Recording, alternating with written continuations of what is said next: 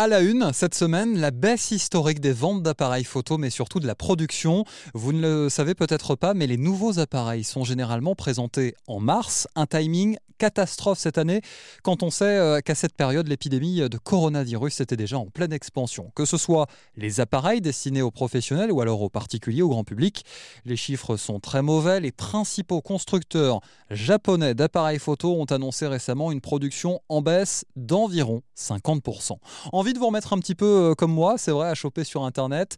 Est-ce qu'on euh, peut commander euh, en ce moment chez les grandes enseignes de la high-tech comme Fnac, Darty ou encore Boulanger? Rappelez-vous, je vous en avais déjà parlé il y a quelques semaines. Alors, la situation aujourd'hui a très peu évolué. Chez Fnac et Darty, oui, toujours c'est possible. Les livraisons sont assurées, des livraisons sans contact et surtout la mise en stand-by, vous savez, du service d'installation à domicile. Par exemple, lorsqu'il s'agit d'installer un appareil électrique, ce ne sera pas possible, il faudra le faire soi-même et ce pour des raisons euh, évidentes de sécurité sanitaire. Depuis quelques jours maintenant, des points de retrait en drive ont été également mis en place par ces enseignes, toujours sans contact. Plusieurs dizaines ont ouvert. Rendez-vous euh, sur le site des marchands pour en savoir davantage. Exactement la même situation du côté de chez Boulanger. Enfin, je voulais revenir avec vous sur l'application Stop Covid.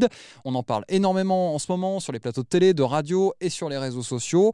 L'application doit voir, vous le savez, prochainement le jour. Une grande enquête a donc été menée par les équipes de notre partenaire Les Numériques. Comment va fonctionner par exemple le traçage de nos smartphones si une personne est déclarée positive au Covid-19 Comment allons-nous être signalés? Comment ces informations vont-elles être gardées? Vont-elles être tracées justement Et puis euh, la technologie qui va servir à tout ça ce sera le Bluetooth qui sera utilisé, mais est-ce que c'est vraiment fiable? Est-ce qu'il n'y a pas un risque d'erreur des personnes qui pourraient tout simplement être signalées positives alors qu'en réalité elles sont négatives? Une enquête vraiment très passionnante à lire euh, en intégralité sur le site de notre partenaire Les Numériques.